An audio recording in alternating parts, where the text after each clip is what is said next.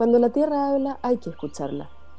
Por eso, aquí conversamos con personas que nos conectan con las raíces y proponen cambiar los modelos que conocemos a través de pequeñas historias que pueden regenerar el mundo. Bienvenidos a la tercera temporada de Cuando la Tierra habla, un podcast de Ladera Sur y Aldea Nativa. Conduce Ronald Sister.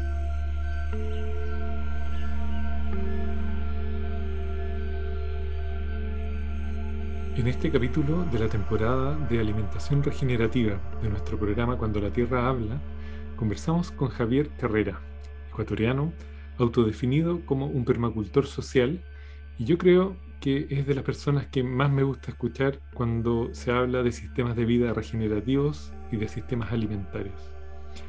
Aquí nos cuenta, entre otras cosas, sobre los caminos que lo llevaron a la creación y coordinación de la red de guardianes de semillas de Ecuador junto con el camino para proteger y comunicar la importancia de mantener las raíces ancestrales de los alimentos en su país y en Sudamérica. Vale la pena escuchar a Javier de principio a fin. Ojalá lo disfruten tanto como nosotros. Bienvenidas y bienvenidos eh, a nuestro programa eh, de entrevistas y conversaciones que hemos llamado Cuando la Tierra habla, pequeñas historias que pueden regenerar el mundo. Y en este ciclo de alimentación regenerativa eh, tenemos a un invitado que considero em, de lujo, primero. Segundo, considero un hermano de camino. Y, tercero, siento que es una de esas personas que yo al menos considero eh, de los imprescindibles para este tiempo.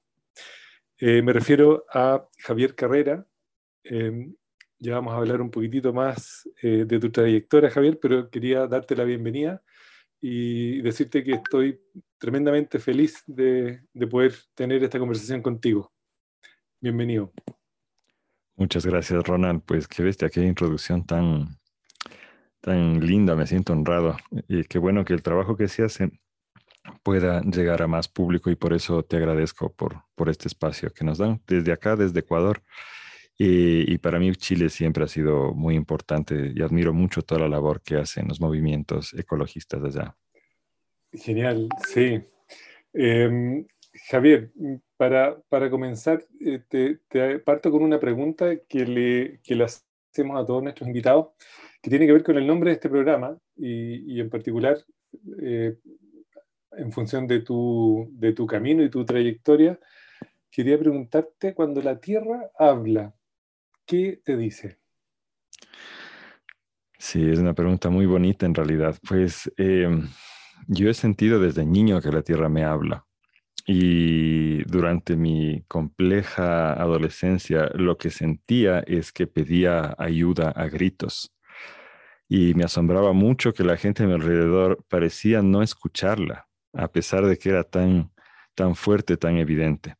Entonces, a mí lo que la tierra me dice, y creo que no solo a mí, sino a, muchos, eh, es, em, sé mi voz, ya que no me escuchan eh, los otros con facilidad, sé tú mi voz para que puedan entenderme. Y eso es un poco a lo que he dedicado mi vida en parte, a, tratar de, interpretar, de ser puente entre esa realidad natural que poco a poco hemos ido ignorando cada vez más y la gente para poder eh, cambiar esta situación.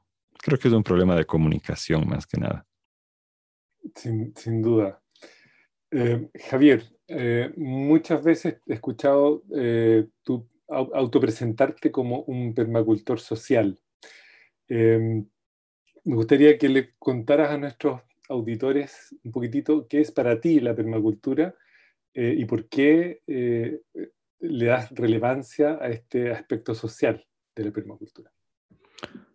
Mira, yo partí en un momento de mm, eh, buscar por mi lado una alternativa para salirme del sistema pues, laboral, educativo, convencional y empecé a soñar con un montón de cosas que según yo se podrían llegar a hacer. Y cuando encontré ese libro de Bill Mollison, que llamamos la Biblia, ¿no? el manual de, de diseño en permacultura, mi primera reacción fue, oh no, alguien ya lo inventó todo esto antes. Entonces no sé cuál va a ser mi, mi, papel en esto. Entonces, bueno, yo inicialmente realmente me dediqué al, al, al, diseño permacultural. No es que había mucha oportunidad laboral acá en el Ecuador para eso, pero rápidamente me di cuenta que había otras personas en mi entorno que eran mejores que yo para hacer la parte práctica, eh, técnica de la permacultura. Pero lo que hacía falta, en cambio, es quien comprendiera eh, el tejido social y pudiera aplicar los mismos principios de la permacultura a ese tejido social para facilitar la transformación.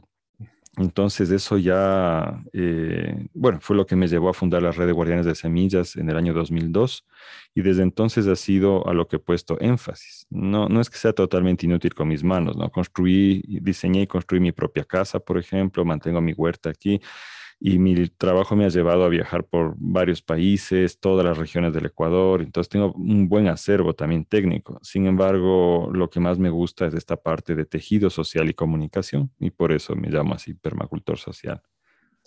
¿Y para ti qué es eh, la permacultura? Qué buena pregunta, ¿no? eso, eso comentábamos hace unos días, eh, que mm, hay tantas definiciones de permacultura como permacultores hay en realidad, ¿no es cierto? Entonces, para mí la definición es que mm, es esta, esta, esta nueva forma de ver el mundo que es el pensamiento sistémico, que ve a todo como sistemas que se interconectan entre, ti, entre sí y que tienes que entender realmente a fondo para poder influir en ellos, pues es, es este pensamiento sistémico aplicado a la creación práctica eh, de sistemas eh, regenerativos, o sea, sistemas que puedan regenerar lo que se ha destruido para que pueda volverse sostenible a largo plazo. Y esto en todas las cosas que afectan a la vida humana, es decir, que tenemos la agroecología eh, en lo que es la producción de alimentos, tenemos bioconstrucción en lo que es la construcción de viviendas, tenemos educación alternativa, tenemos salud, tenemos nutrición, etc. Entonces, la permacultura lo que hace es ver todas estas cosas y cómo interactúan entre ellas y cómo pueden construir eh, sociedades que, siguiendo los moldes ancestrales de su sostenibilidad, pero proyectadas a los tiempos modernos, puedan ser funcionales y en la práctica ejercer esta regeneración. Perfecto. Sí, a mí me, sorprende también, eh, o sea, y encuentro muy bonito también poder eh, aplicar este concepto de regeneración a la permacultura, porque muchas veces eh, hay confusión, ¿no es cierto?, entre, entre el concepto de sustentabilidad que puede haber más allá, cuál es la necesidad de regenerar eh, en corto tiempo, ¿no es cierto?, el daño que hemos generado, etcétera. Entonces, para ti, eh, también me gustaría ver cómo tú miras o desde qué lugar observas el concepto de regeneración. ¿Qué es la regeneración para ti? ¿Y dónde tú la estás aplicando más como profundamente? Sabes que Primero voy a hacer un, análisis bien breve de nuestro tribalismo, ¿no? El hecho de que tenemos la tendencia a buscar gurúes y a encasillarnos en bandos y empezar a pelearnos entre esos bandos. Entonces, la permacultura que está en activo desde el 75 ya, o sea, tiene la edad que yo tengo, eh, ha sufrido mucho de eso, de que continuamente surgen otros movimientos que dicen nosotros no somos permacultura, somos mejores y luego viene otro que es mejor y otro más y cada uno con su gurú y tal. Y yo no creo mucho en esas cosas, más bien busco como cuál es la interacción positiva que se puede dar. Entonces, para mí la regeneración parte del hecho de que bueno, hace 20 años hablábamos de sostenibilidad, pero ahora nos damos cuenta que la sostenibilidad en este momento es imposible. O sea, casi no existen ecosistemas y alrededor nuestro que sean sostenibles, que solo usando la energía del sol puedan sostenerse indefinidamente, porque hemos quebrado la estructura de la biosfera. Entonces, nuestro primer paso debe ser regenerar eh, esos sistemas para que puedan ser sostenibles. Pero un punto importante ahí es que eh, las personas son quienes causan la destrucción y, son, y somos quienes podemos causar la regeneración. Por lo tanto, el factor humano es el más importante de todos y las sociedades están destruidas del mismo modo que eh, el, ambiente está destruido. Entonces nos hemos acostumbrado en nuestra red acá en Ecuador a hablar de regeneración ecosocial, entendiendo que las dos cosas van juntas. Si no las trabajas así, no va a ser posible. No podemos hacer como, como hace cierta rama del movimiento conservacionista, sacar a las poblaciones de los lugares para que así se conserven. Cuando la ciencia nos ha demostrado que cuando tú sacas a las poblaciones originales, nativas, de ahí, los ecosistemas colapsan. Exacto. ¿Es cierto? Mientras que cuando tienes una población eh, vibrante viviendo ahí, eh, de hecho, el recuento de biodiversidad es más alto por las oportunidades que podemos crear los seres humanos cuando actuamos positivamente sobre el entorno. Exacto. Eso, eso me lleva también a un concepto que, que tú utilizas mucho eh, y que yo cuando, cuando lo escuché hice mucho eco, porque bueno, acá también el tema de la regeneración ecosocial, hay mucha gente trabajando en esa línea. y este concepto de ecosistemas antropogénicos. Eh, ¿Puedes contarnos un poquitito eh, de dónde nace ese, ese concepto para ti y, y, cómo, y cómo, cuál es la visión que tú tienes alrededor de, los ecosistemas antropogénicos? Sí, mira, eh, yo descubrí esto primero en mi trabajo en la Amazonía, conversando con, con la gente allá dándome cuenta que el conocimiento de la selva, eh, fruto de miles de años, ¿no es cierto?, de interacción con el entorno, aquí, se calcula por lo menos unos 10.000 años en, la Amazonía de intervención humana. Ese conocimiento tan profundo significa que hay un manejo eh, de muchos aspectos del bosque y que el bosque no es pues eh, solamente un entorno 100% natural donde los humanos apenas intervienen, ¿no es cierto? Entonces, después eh, tuve la oportunidad de leer una obra, un libro que me pareció maravilloso, no sé si lo conoces y es muy recomendable, que es 1491 de Charles C. Mann de Estados Unidos. Es, ahí él tiene un capítulo justo sobre la Amazonía donde explora mucho más de ese concepto, ¿no? ¿Cuál, es, ¿Cuál fue el nivel de incidencia de las sociedades amazónicas en su entorno? Y ahora estamos entendiendo que fue enorme, que prácticamente en la Amazonía no quedan lugares de selva silvestre. Ese enorme valle, el valle más grande del planeta Tierra, fue profundamente transformado por las personas, pero fue transformado de un modo sostenible. Luego volví a ciertos textos menos conocidos de Bill Mollison, justamente sobre bosques y tal, donde él escribía esto, o sea, la forma en que la gente manejó ecosistemas, eh, principalmente eh, la flora perenne y los ciclos de los animales, para tener eh, una vida sostenible por miles de años. Eso me hizo pensar que en realidad nuestra historia no se remite a los últimos 5.000 años que tenemos de escritura, ¿verdad? Sino a 150.000 años de, intervención en el planeta y que en todas las regiones, por esa, esa enorme cantidad de tiempo, la gente fue encontrando maneras de manejar el sistema. Es decir, que no eran nómadas que partían rumbo al sol en línea recta iban, iban comiendo lo que encontraban, sino que era gente que manejaba un territorio, una circunscripción, ¿no es cierto?, donde se daban vueltas ahí encíclicamente. Iban manejando los recursos de manera que cada año había más alimento para, para la población humana, pero al mismo tiempo para el sistema alrededor de ellos, porque si los sistemas de estos dejaban de ser funcionales y empezaban a colapsar ecológicamente, entonces no había oportunidad para ellos, o sea, era, era un desastre. Entonces tenían que encontrar la manera de provocar la existencia de la mayor cantidad de recursos posibles sin que se rompa el equilibrio natural, cumpliendo todas las funciones del ecosistema y dando pues oportunidad de vida a todas las otras especies que forman parte de él. Eso es un ser humano integrado al entorno y yo pienso que este es el objetivo final de la permacultura, reconstruir ecosistemas eh, antropogénicos. Maravillosa explicación. Em, Javier, a, propósito de esto que comentas del, nomadismo y, de esta transición que hicimos como seres humanos cuando pasamos de ser cazadores recolectores eh, con un fenómeno asociado de movimiento a agricultores ya con un, con un, fenómeno de pérdida de movimiento y con esa pérdida de movimiento eh, muchísimos cambios radicales de los paradigmas sobre los cuales funcionamos.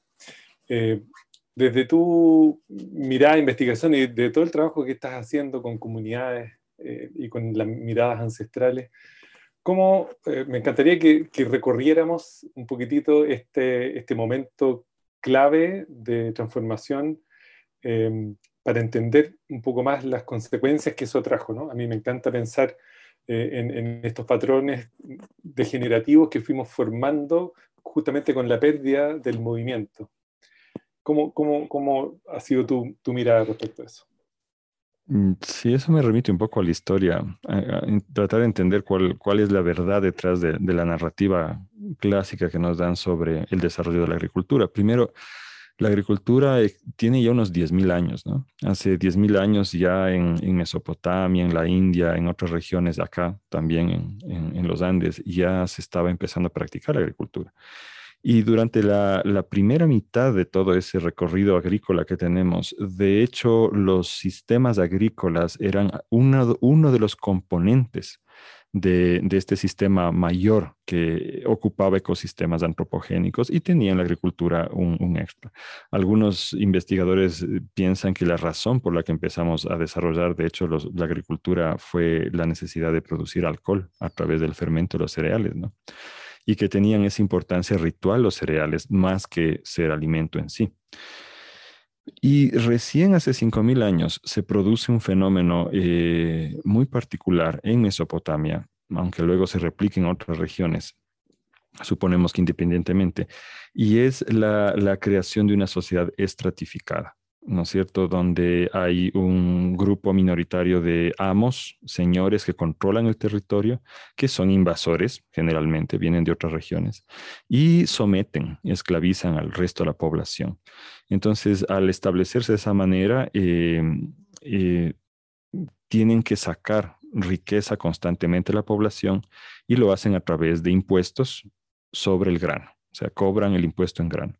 Y por esa razón van destruyendo los ecosistemas antropogénicos en los lugares donde invaden y forzando a la población a convertirse en, a la servidumbre agrícola, principalmente producción de granos, de, cereales, leguminosas, etc.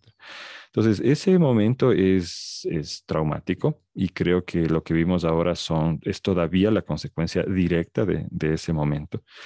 Em, y la gente, o sea, el registro arqueológico nos muestra cómo la calidad de vida y la duración de la vida mm, se limitan muchísimo para toda la población que queda de esa manera eh, empobrecida. Eh, entonces se reduce el tamaño de la gente, la cantidad de años que viven, eh, aparecen enfermedades que antes no existían, aparece la caries, ¿no es cierto? Enfermedades degenerativas, etcétera. Y, en, esa, en el fondo en eso todavía estamos. Entonces, eh, lo que se crea a raíz de ese momento es un sistema productivo que se basa en la rotulación del territorio, que significa tú divides, ¿no? la forma más fácil de dividir siempre van a ser cuadraditos. Entonces, yo, yo, yo, le, yo le explico así. Haces un cuadradito, matas todo lo que exista dentro de ese cuadradito, luego rompes esa tierra con ayuda del arado, metes riego y una semilla entonces has creado ese sistema de monocultivo tal. Y mm, ese sistema en realidad, hoy en día, cuando yo empecé a interesarme en la agricultura, de hecho, me, parecía muy aburrida la idea de la agricultura porque esta era la imagen que tenía en la cabeza. Entonces decía, la cosa más aburrida del mundo, pues no es cierto. Este sistema es destructivo. Entonces, no, no, no, dependiendo de cuál sea el, suelo base con el que partas, vas a demorar unos siglos, unas décadas o unos años, pero eventualmente este sistema va a destruir el suelo como ya ocurrió en Mesopotamia y luego ocurrió en otros países donde esto se ha ido expandiendo y ahora es del mundo entero. ¿no? lo que nos dicen los datos es que en los últimos 60, 70 años hemos destruido ya el 40% de los suelos fértiles del planeta. Que no, de hecho, los suelos fértiles donde se puede cultivar creo que es apenas del 14% de los suelos que están emergidos en el suelo continental y de eso ya hemos destruido el 40% con estas técnicas agrícolas. Lo que vivimos ahora, que es los químicos, ¿no es cierto? Los agrotóxicos, es un componente más del mismo sistema, ¿no es cierto? Entonces añadimos eso y aceleramos la, destrucción del suelo y del ambiente. Entonces, es, por eso es interesante entender lo de los ecosistemas antropogénicos, porque nos muestra que de verdad hay muchas otras opciones posibles a este sistema de hago el cuadradito y mato todo, ¿no? Entonces, no sé si por ahí va la respuesta, Ronald. Sí, sí, gran parte. A mí también me sorprende en ese proceso, ¿no? De, en este proceso que tú describes de, este cambio o de, este como eh, creación de asentamientos humanos permanentes, donde además con la pérdida del movimiento empezaron a, empezamos a crecer exponencialmente en población. si bien vivíamos menos, el, aumento como exponencial se produjo con ese, con ese cambio, pero también quizá agregar que, que ese fue un, momento clave donde modificamos de muchas maneras la conciencia de estar en el mundo, ¿no? de, de, una, de una eh, eh, conciencia de pertenecerle eh, a la tierra hacia una conciencia que, no sé, algunos autores llaman el complejo de autoridad sagrada y empezamos a mirar al cielo para empezar a explicarnos cosas que antes eh, eran como parte de los ciclos naturales de la vida. ¿no? Eh, entonces, en ese, en ese movimiento también se produjo eh, como una, una, una transformación de, los, de, las creencias más profundas del, ser humano, que, que desembocan en, en, en, todo este, esta como carrera eh, de, degenerativa de, explotación. Y, quizá eh, también eh, como compartir que, ese, esto que tú describes tan bien como, como la estratificación del social va asociada a campos sociales de miedo que probablemente antes no habían existido, porque quizá el miedo era parte de, otro, de otro tipo de, reacción contra depredadores, pero el, miedo como campo social emerge también junto con esta, con esta producción de, jerarquías ¿no? en el, eh, a nivel social. Por eso me, hace tanto sentido esta como preocupación tuya permanente por el, por el aspecto social, ¿no? Eh, por, el, por, el, por el devenir antropológico dentro del ecosistema mayor. Em, me encantaría eh, pasar ahora a un, tema que yo sé que te apasiona eh, y que probablemente la primera vez que escuché de ti fue justamente eh, haciendo un trabajo para la red de semillas libres de Chile, que tiene que ver con la semilla. Se te quería preguntar, antes de preguntarte por la red y por toda tu, tu trayectoria ahí, ¿cuántos colores de maíz tienes? ¿Cuántos colores de maíz hay? Eso es complicado también porque depende de dónde en Ecuador hay cosas que no hay en, Perú, Bolivia, que no hay en México. En cada lugar hay distintos colores. ¿no? La mayor diversidad está sin duda en México, que es el centro de origen. Y los colores además cambian mucho en el maíz, porque el maíz, al igual que nosotros, es una especie que necesita hibridación constante, es decir, cruzarse con, otras, eh, con otros colores constantemente, ¿no es cierto?, para mantenerse sano. Entonces, en el maíz no hay realmente variedades o razas definidas, solamente hay tendencias genéticas que la población humana ha ido promoviendo de acuerdo a sus intereses, gustos, necesidades, y los colores se van mezclando. Pero aquí, por ejemplo, tenemos varios tipos en Ecuador de maíz con distintos usos, como son el suave, el duro, el morochillo, el morocho, el, el chulpi, ¿no es cierto? Y el canguil que son las formas básicas, y de ahí tenemos pues en colores blanco, rojo, anaranjado, amarillo, rosado, eh, negro, morado, y las combinaciones entre estos que a veces provocan, por ejemplo, granos amarillos con una, una liñita que se engruesa, un triángulo rojo, que se le llama el maíz gallo, por ejemplo, porque parece la cresta de un gallo, ¿no? Entonces, esa, es un poco la diversidad. Y lo que no tenemos acá es, por ejemplo, esos maíces chiquititos tan bonitos y tan coloridos eh, del pueblo mapuche, ¿no? Mm. Que yo los conocí en Chile, que son una belleza. Me traje algunos solo para tenerlos ahí colgaditos, bonitos, tan lindos que son. Sí, siete corridas y hay varios, sí, hay, hay tanta variedad en realidad. Pero quería, quería partir con esa pregunta porque es una pregunta que entiendo se hacían los antiguos, ¿no? Como eh, eh, para medir también como la, esa, o para celebrar la, diversidad, ¿no? esa diversidad que hemos ido perdiendo en el tiempo. Eh, ¿Y cómo, cómo, ha sido tu experiencia con la creación de, de la red de guardianes de semilla? Em, y, un poco tu, reflexión respecto de la, de la relevancia de, de guardar semillas. Bueno, es, ah, es una historia larga, bonita también, pero voy a tratar un poco de resumirla. Eh, yo empecé con un grupo muy pequeño de amigos que dábamos talleres de permacultura a, muy poca gente. Venía entre cinco personas de nuestros talleres, pero siempre les decíamos que la semilla convencional, la de almacén, la industrial, como le llamamos ahora, no funciona para crear sistemas agrícolas orgánicos, eh, porque básicamente ha sido seleccionada para funcionar con agrotóxicos. Entonces nos decían, bueno, ¿y dónde conseguimos otra semilla? Y ahí nos quedamos pues sin saber qué decir, porque en realidad no había dónde conseguir aquí otras, otras fuentes de semilla. Entonces, eso fue lo que llevó al surgimiento de la red. La idea en un principio era encontrar unas pocas personas en distintas regiones del Ecuador em, que pudieran abastecernos con semilla para compartir, para vender a, a los estudiantes, etcétera.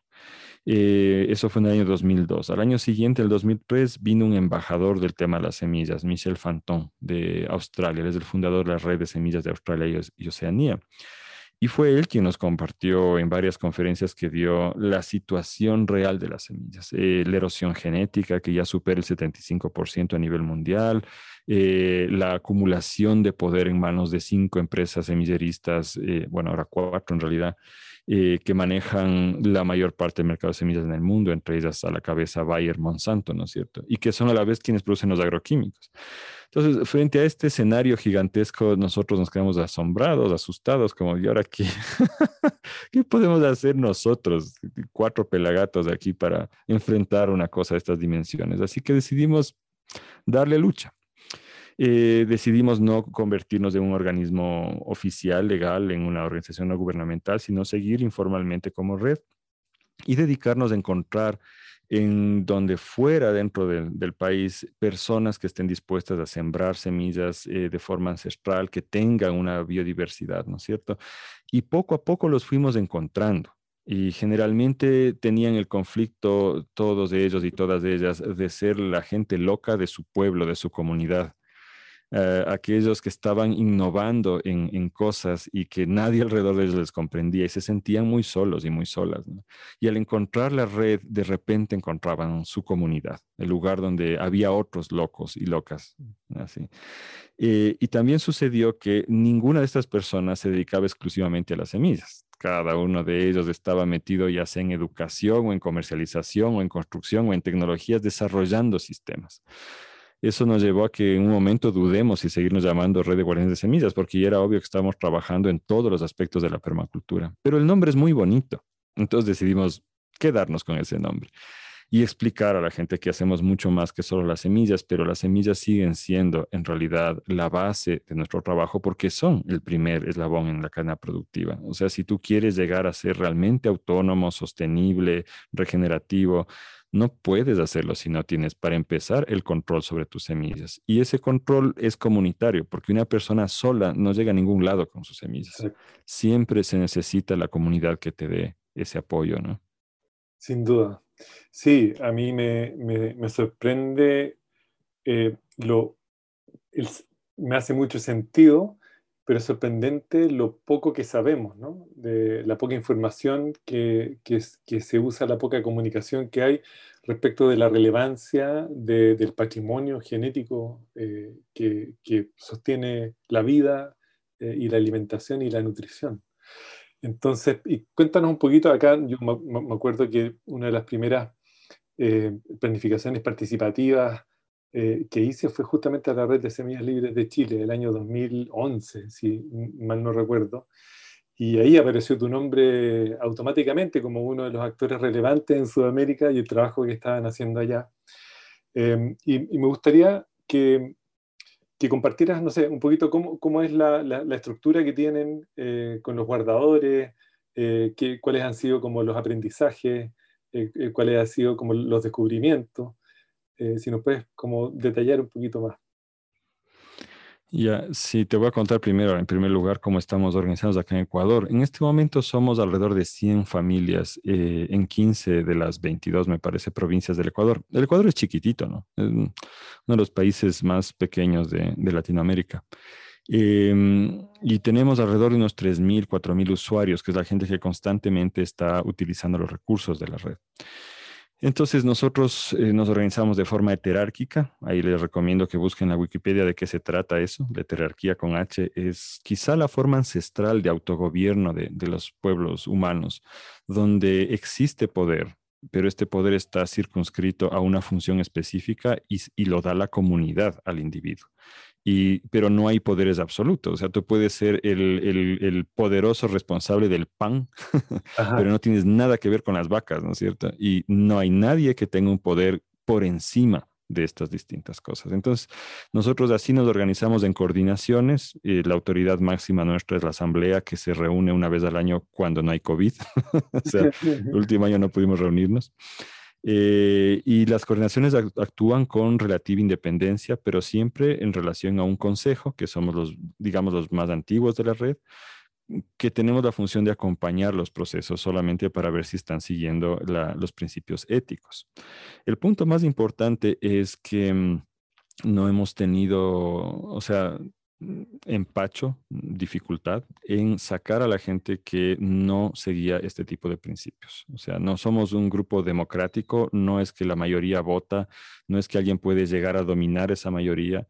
Entonces ya nos ha pasado varias veces que hemos tenido gente que no comprendía estos principios del compartir que tenemos y que tuvo que ser eh, separada. Entonces eso ha permitido que el grupo que estamos, que sigue creciendo, sea de gente que realmente tiene estas prioridades eh, eh, compartidas y se enfoca en ellas y no se crean estos espacios de concentración de poder que a la final suelen destruir los movimientos. Entonces, eso es más o menos cómo estamos acá organizados ahorita. Eh, ahora tenemos relaciones con distintos grupos en otros países que se organizan de, otras formas. Y sí, pues Chile ha sido siempre importante. Eh, yo tengo una, una, relación muy cercana, de hecho, con, con Valentina Vives de la cooperativa Semilla Austral, que siempre ha sido mi aliada allá. Y hemos logrado hacer algunas cosas juntos. Y aparte de eso, he tenido contacto con otras personas, por ejemplo, la Caro de, de, Pío Pío, ¿no es cierto? Que también está involucrada acá en el podcast y tal. Entonces, eh, sí, y repito, admiro mucho la, la, la, ¿cómo te voy a decir? Ese ánimo eh, libre, festivo, trabajador con que la gente en Chile hace este tipo de cosas. Es, me, me parece fenomenal, sobre todo tomando en cuenta la, la historia dura que, que, Chile tiene, ¿no? Exacto. Por ahí va. Sí, no, acá la verdad que se está produciendo un, un, fenómeno muy, muy bonito, cada vez más gente interesada en, en, en, ¿cómo se llama?, en, eh, en participar de, de, la red.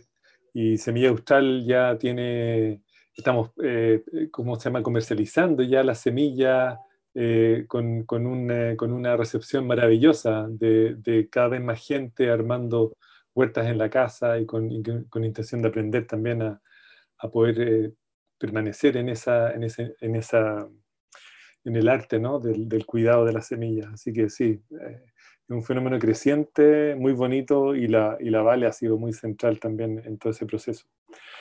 Eh, Javier, eh, ¿cuál es tu plato preferido a propósito? Mira, eh, tengo tres platos preferidos de las tres regiones continentales de, mi país. Bueno, mi país tiene una variedad climática impresionante y tú la recorres en muy poco tiempo, entonces eh, ahí hay mucha interacción. Pero sin duda mi favorito es una cosa que se llama el seco de chivo. Eh, es un seco de chivo que se hace con borrego. Así es la receta, se transforma el chivo en borrego en la olla. Eh, y básicamente consiste en marinar los pedazos cartilaginosos del borrego o chivo si tienes a mano durante uno, dos, tres días en algún medio. Hoy en día hacemos en cerveza, pero tradicionalmente se hacía en chicha de, jora, que es eh, una bebida fermentada de maíz germinado. ¿No es cierto? Y luego de, esta, de este marinado fermentado eh, se cocina en paila de bronce durante algunas horas con algunos ingredientes, incluyendo una plantita que no la conocen allá, que es la naranjilla, o lulo, que es una frutita de la familia del tomate, pero con un sabor agridulce muy poderoso. El mejor helado que existe es de naranjilla. Entonces lo cocinas así lentamente. Yo sé hacer este plato. Bueno, pones ajo, pones un poco de comino, pones cebolla larga, ¿no es cierto? Y, y, lo sirves con arroz, papas eh, y ensalada y aguacate. Y es la cosa más rica que, que puedes probar, de verdad. Cuando vengas para acá, te cocino uno o nos vamos a alguna vuelta. Es fantástico. Te voy a tomar la palabra. Perfecto. ¿Y los otros? Ese es uno. Ah, los otros dos. Bueno, el de la costa es un plato que se llama biche, de la provincia de Manabí, que es una de las mecas culinarias del Ecuador. Y es también un plato muy complejo, que es una sopa básicamente, que tiene en su base maní. Pero también tiene em, el haba de la costa, que es un frejol Phaseolus lunatus, tiene em, la choccha, que es una plantita trepadora pequeña de la familia de las cucurbitáceas, em, tiene el choclo, ¿no es cierto?, que es del maíz tierno, tiene una serie de cosas ahí, y su sabor es increíble, y tiene pescado también, sí, una sopa con pescado. Y de la Amazonía, Aquí hay una gran tradición de cosas que se cocinan al vapor o a la brasa envueltas en hojas. Hay muchas de estas cosas. Y una de ellas es el maito. Y el maito básicamente son unas hojas de bijao, que es tipo hoja de plátano grande. Y adentro de ellas se, pone em, yuca, eh, también camote, ¿no? La papa dulce. Y se pone un pescado grande ahí entero, ¿no es cierto? Solamente le sacas sus escamas y sus tripas, de ahí lo pones entero y mm, pues lo, lo, cierras, lo envuelves y lo cocinas al vapor o a la brasa y el sabor de esa cosa también es extraordinaria, sobre todo si lo consumes con chicha de chonta, eso en cambio es el fruto de una palma que hay en la Amazonía, el pan de la Amazonía, que se puede fermentar ligeramente, le añades limón y dulce y eso queda espectacular. Wow. Suenan demasiado increíbles. Está me dio un poco de hambre. Eh, Javier, eh, respecto de, ah, un poquitito sumergiéndonos en el tema de la alimentación y la nutrición, sé que eh, has estado investigando largo tiempo respecto de dietas indígenas y alianzas estratégicas con el mundo gastronómico. sé que también tienes mucho, mucho conocimiento respecto de formas de, consumir cacao. Eh, ¿Nos puedes contar un poquitito eh, de dónde viene este, este interés y, algo, alguno de tus descubrimientos? Mira, la alimentación para mí se fue volviendo importante lentamente en realidad. Yo, eh, en un hogar típico de acá, del Ecuador, no, no, es que me, me enseñaron a cocinar, ¿no? Empecé a cocinar con huevo frito cuando salí de, de casa de mis padres. Y consumí comida regular, bastante industrial durante muchos años y acabé pues eh, en el hospital sacándome la, la vesícula biliar. Y ahí empecé realmente a interesarme en el tema y me encontré con una amiga que tuvo un cáncer muy fuerte que casi la, la mata.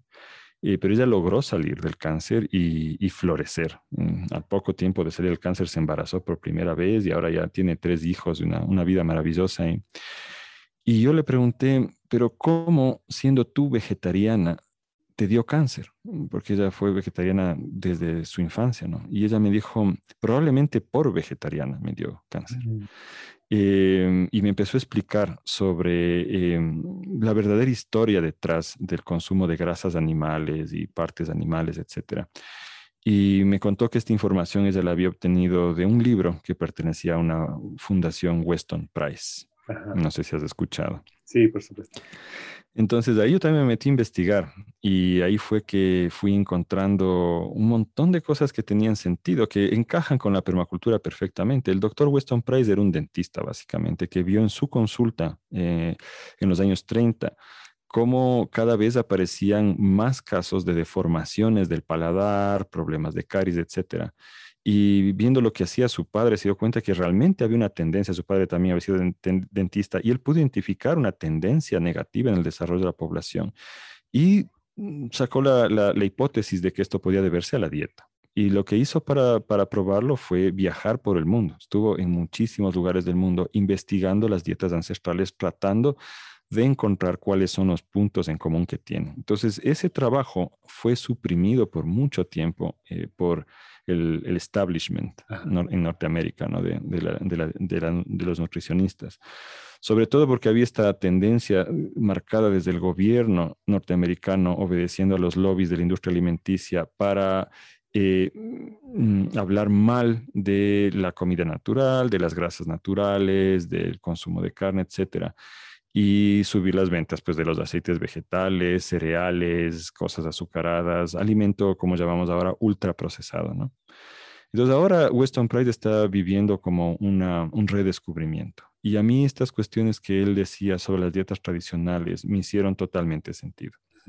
O sea, podía ser que una región, la dieta tradicional incluía, por ejemplo, entre los eh, Inuit, ¿no? de la parte ártica de Norteamérica, eh, ellos buscan caribúes al inicio de la primavera eh, para abrirles el vientre y consumir la hierba semifermentada que tienen adentro cosa que nos puede parecer horrorosa a nosotros, pero para ellos no solo es un alimento sumamente exquisito, sino también muy necesario para su recarga vitamínica anual.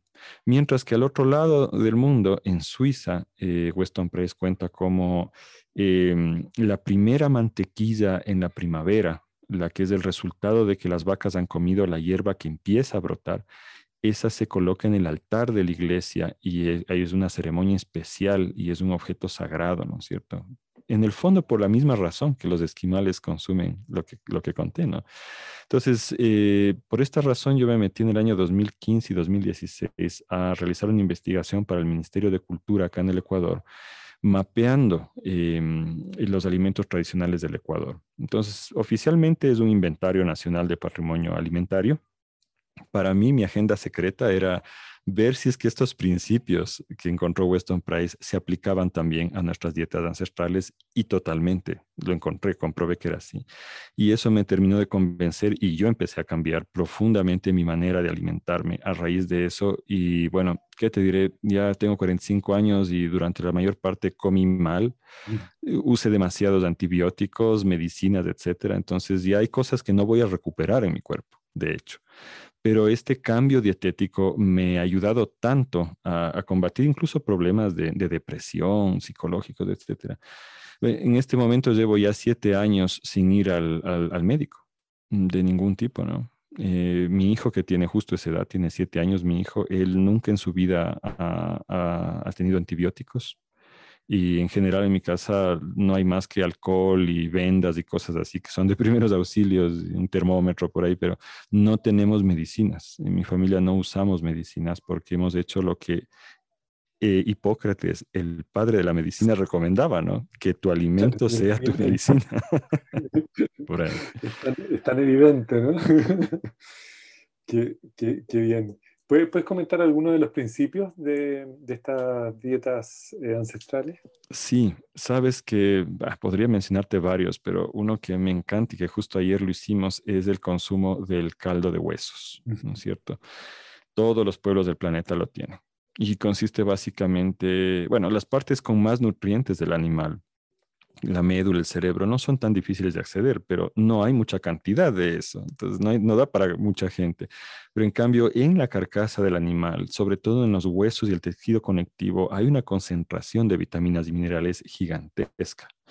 El problema es que para extraerla, la forma es una cocción larga, muy larga. Entonces yo cuando no tengo tiempo lo hago en olla de presión en dos horas, tres horas, ¿no es cierto?, de, de, cocción de estos huesos. Y cuando tengo tiempo lo pongo en olla lenta toda la noche. Pero lo que hacían nuestros ancestros era, y digo nuestros porque en Chile 100% seguro que también se hacía, pero va al, al, al, rescoldo del fuego durante unos dos o tres días, ¿no? Cocinándose muy lentamente para extraer. Y eso es un elixir que no necesitas comer todos los días necesariamente pero que es muy recomendable para niños, para gente que quiere embarazarse, para gente que esté enferma, para gente que trabaje duro, para madres que van a dar a luz, para madres que están lactando, para los viejitos, o sea, para todo el mundo, por lo menos una vez por semana, ¿no? Y em, también Ecuador, donde yo vivo, es, eh, te cuento que es un país de sopas. Yo cuando me daban de chiquito sopa no me gustaba mucho porque era un aguadito ahí de verduras con sal, ¿no? Pero después comprendí que eso no es la verdadera sopa. En Ecuador hay un chef famoso que ya va recopilando más de 600 recetas de, sopa acá. Wow. Y con él yo conversaba y efectivamente eh, en la mayoría de estas recetas eh, la base siempre es un caldo de huesos, ya sea de res, de pescado o, o de pollo, gallina, ¿no es cierto? Entonces y yo diría que acá es la base de nuestra alimentación tradicional. Pero si yo voy a la India, si voy donde los herederos de los pioneros en Estados Unidos, si voy a Escocia, si voy, en cualquier lugar voy a encontrar también distintos usos de esta misma base que es el caldo de huesos. Fascinante. Y mm, aprovechemos de, ya que tocaste el, tema, eh, el chef de las 600 recetas, eh, ¿tienes como algún... ¿Cómo ha sido el trabajo? Entiendo que, hay, que, han tenido alguna alianza con el mundo gastronómico, con algunos chefs. ¿Cómo ha sido la, la, dinámica esa? Y si nos puedes comentar algo de, del cacao, cacao que probé cuando fui, de hecho cuando estuve con nuestro amigo Felipe eh, allá, wow, me, me, quedé totalmente sorprendido con, con, la maravilla de cacao que tienen. Muchas gracias. Mira, em, bueno, en la red estamos preservando así cálculo al ojo, como decimos acá, sin medir mucho, alrededor entre 3.000 y 4.000 variedades de semillas en nuestra red, ¿sí? Y pronto nos dimos cuenta que esta enorme diversidad es muy frágil, está en peligro porque solo nosotros conocemos. Entonces nos dimos cuenta que la única manera de lograr que estas especies sobrevivan es que la gente las use. Mm. Entonces, hace un par de años iniciamos una campaña que se llama de semillas ancestrales. Elegimos para empezar 10 especies que nos parecen que por distintos motivos están en peligro. Y lo primero que se nos ocurrió hacer es ver si había chefs interesados en crear gastronomía con esto, porque en algunos casos todavía existe tradición culinaria, pero en otros se ha perdido del todo, la verdad. Y siempre es bueno innovar. Entonces tuvimos una respuesta asombrosa de algunos de los más importantes chefs jóvenes del Ecuador que se unieron a la campaña, hicimos eventos públicos, etcétera, y se creó nueva gastronomía con eso y de hecho ya empezó a subir la demanda de, de ese tema. Entonces, ahorita de hecho estamos entrando en otra etapa que para nosotros es eh, igual o más de importante, que es empezar a trabajar ya en núcleos poblacionales tradicionales, barrios, comunidades, con lo que se llama las portadoras del conocimiento patrimonial agroalimentario. ¿No es cierto? No sé de qué otra forma queramos llamarlas, las seños, decimos aquí, las mujeres eh, que saben cómo manejar el alimento, más que los chefs en algunos casos. Entonces queremos trabajar directamente con ellas también. Una de las plantas que estamos tratando de rescatar es el cacao. Lo cual puede sonar absurdo porque uno puede decir, pero ¿cómo que el cacao está en peligro? Eso no tiene sentido, ¿verdad? Por todo lado de chocolate es una de las cosas que más se, se siembran en el mundo. Bueno, ocurre que eh, un valle al sur del Ecuador, el valle del río Zamora Chinchipe, que está en su mayor parte en Ecuador y, se extiende, sin embargo, un poco dentro de Perú también, es el centro de origen de la domesticación del cacao. Así lo ha definido ya la, arqueología. Y a causa de eso, la Amazonía ecuatoriana y la, la, costa, el Chocó, la costa norte del Ecuador, son el lugar con mayor diversidad genética del cacao en el mundo. Este cacao le llamamos fino de aroma eh, y no tiene nada que ver con los híbridos comerciales que hoy en día se cultivan en todo lado. Y créeme que desde hace un par de siglos los comerciantes han intentado trasladar estas plantas a otras regiones, a Centroamérica, Venezuela, a África, eh, sin tener éxito. Pensamos que es por una combinación de factores que incluye el alto volcanismo del Ecuador, la presencia del sol ecuatorial y, bueno, la, gran diversidad genética. El, cacao es muy abierto a la polinización y todo el tiempo se está cruzando. El hecho es que incluso llevándote las mismas plantas de acá, no obtienes la misma calidad de sabor en ningún otro lugar.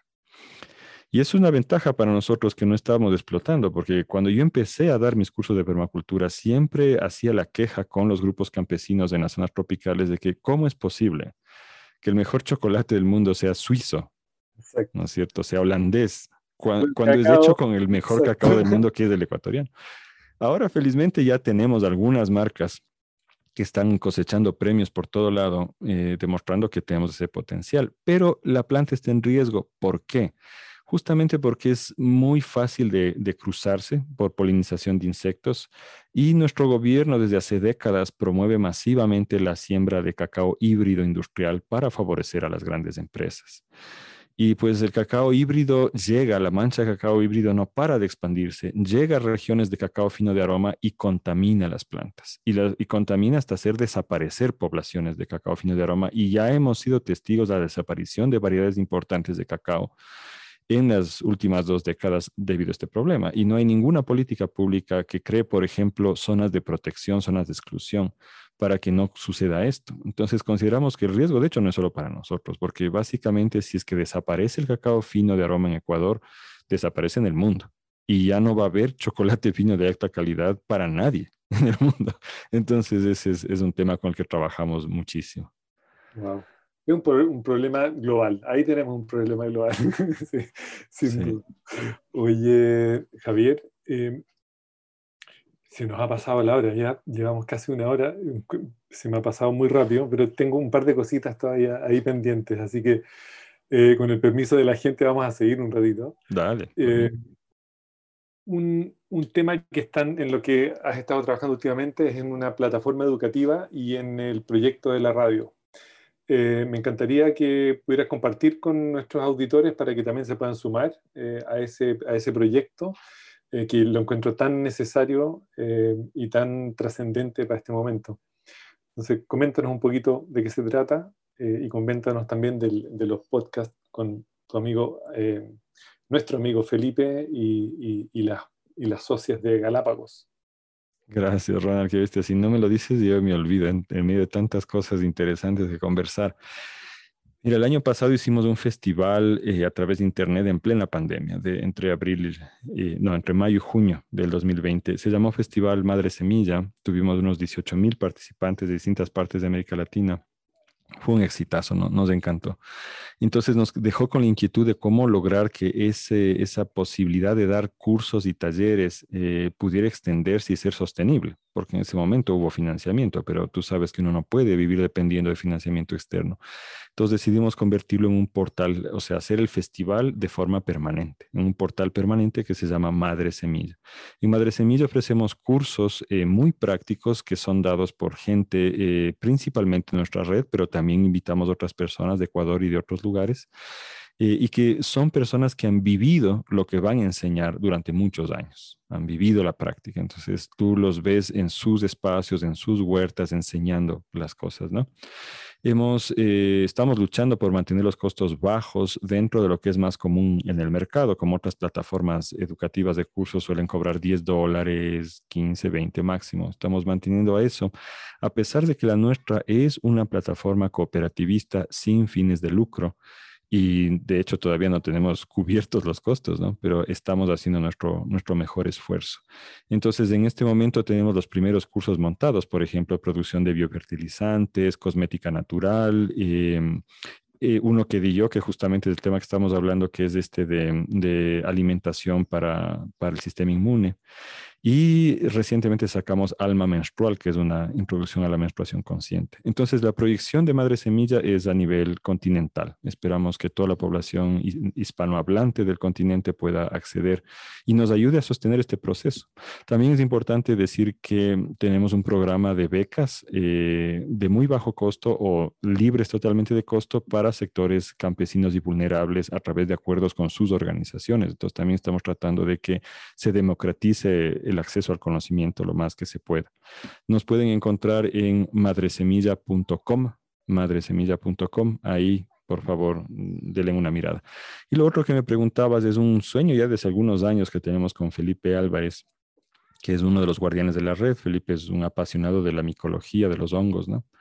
Pero también es un productor radial, es un experto en sistemas de sonido y juntos nos hemos lanzado a sacar este podcast que es Radio Semilla, que lo pueden encontrar ya en Apple Podcast, en Spotify, ¿no es cierto? Y en otros servidores, Radio Semilla, y que también se nos unieron un par de chicas de las Islas Galápagos, que también tienen su, su forma muy, muy linda, muy peculiar de, de, dar los temas. Entonces, hemos lanzado el podcast cuando, anteayer, y, y apenas tenemos nuestros episodios subidos, pero ya tenemos una buena audiencia y esperamos que se mantenga durante mucho tiempo. Aparte de eso, también mencionar que tenemos una revista, ¿no? Que es alpa.org. Alpa se escribe A-L-L-P-A.org, que ahí hay artículos de muy alta calidad gratuitos, ¿no es cierto? Entonces, por estos medios de comunicación queremos hacer lo que de hecho es el eslogan de la revista Alpa, ser la voz de la tierra, que también ustedes lo son. Entonces, esa coincidencia a mí me encantó desde, desde el inicio, ¿no? Estamos tratando de ser la, voz de la tierra y son medios de difusión que están orientados a dar herramientas a la población para que puedan hacer su propia regeneración ecosocial. Maravilloso. Eh, sí, genial. Yo quería compartir eh, todos los, medios e invitar a la gente a, que se una he leído varios de los artículos, son una, una joya todos, así que nada, muy invitados todos a poder eh, empezar a, investigar más el trabajo que estás haciendo y que está eh, con toda la red de Ecuador y más, más en Sudamérica. ya también probablemente vamos, vamos a estar haciendo algo en conjunto. después de esta y otras conversaciones que tenemos planificadas, otras invitaciones por favor. planificadas. Javier. por favor. Eh, mira, eh, quizá para ir, para ir cerrando, em, me encantaría como una, alguna reflexión tuya para las futuras generaciones, como eh, dado el contexto em, desafiante que hoy día tenemos y dado que tienes un hijo, si tú pudieras proyectar a las futuras generaciones un, un mensaje, una idea, una reflexión, ¿qué les podrías decir para que lo dejemos inmortalizado? Espero que no sea un mensaje muy largo, pero va así. Mira, eh, hubo un experimento hace algunas décadas en Estados Unidos con una represa que estaba ya muy vieja y querían ver si la gente tenía miedo que la represa se vaya a caer. Y descubrieron que al final del río había gente preocupada haciendo activismo respecto a eso, pero la gente que estaba inmediatamente abajo de la represa estaba absolutamente segura que la represa no se iba a caer. Yo hago un símil, una metáfora de eso con nuestra situación actual en el mundo, donde nosotros vemos que la represa está resquebrajada, ¿no? Y que estamos viviendo situaciones cada vez peores, pero mucha gente se niega todavía a aceptar la realidad de que estamos viviendo un colapso mm. de la civilización. Pero está sucediendo. Y frente a eso hay cosas que uno puede hacer. Uno puede salir a protestar bajo la represa para que la mejore. Uno puede tratar de subirse a la represa junto con los poderosos que están arriba y que creen que ellos no se van a hundir cosa que no es cierto en absoluto, se hundirán con nosotros, etc. Pero hay una cosa en particular que podemos hacer y es empezar a construir barquitos, balsas, botes, bañeras que floten, cualquier cosa que flote, porque la represa se va a romper. O sea, ya esta pandemia fue un pequeño primer paso en, esa dirección.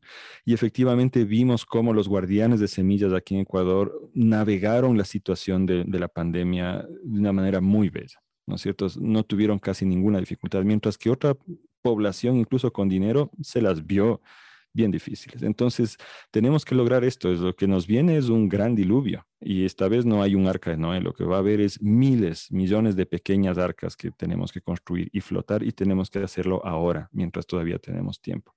Y justamente por nuestros hijos, porque este no puede ser el fin. O sea, yo no acepto que este sea el fin de la humanidad. Es muy ridículo. Tenemos mucho todavía por hacer, muchas cosas buenas que dar. Y cuando le veo, le escucho ahí, ahorita, de hecho, a mi hijo jugar afuera en el jardín, pucha, vale la pena por ellos hacer esta lucha. Qué bonito. Em, sí, hago eco de eso, a construir balsas. Em, genial. Eh, Javier, se me quedaron tantas preguntas ahí en el tintero, así que vamos a ver la manera de armar otra conversación para seguir hablando de temas como el microbioma y yo sé tantas cosas que, que te fascinan y que la verdad me fascinan también.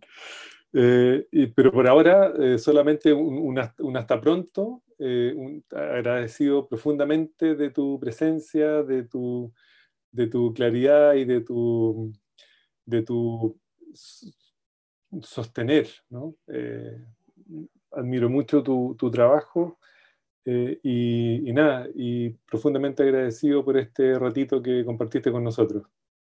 Muchas gracias, Ronald, que este es un lindo espacio. Yo te felicito por lo que están haciendo también y un abrazo fraterno para toda la gente allá en Chile. Muchas gracias. Y a nuestros auditores eh, también agradecidos de, de, que nos acompañen y un hasta pronto, hasta nuestro próximo capítulo. Adiós. Gracias. Pronto nos volvemos a encontrar en un próximo episodio de Cuando la Tierra habla, un podcast de Ladera Sur y Aldea Nativa, sabores que regeneran. La música de este programa es realizada por nuestros amigos Joe y John de Plant Wave, a través de los sonidos de las vibraciones de las plantas.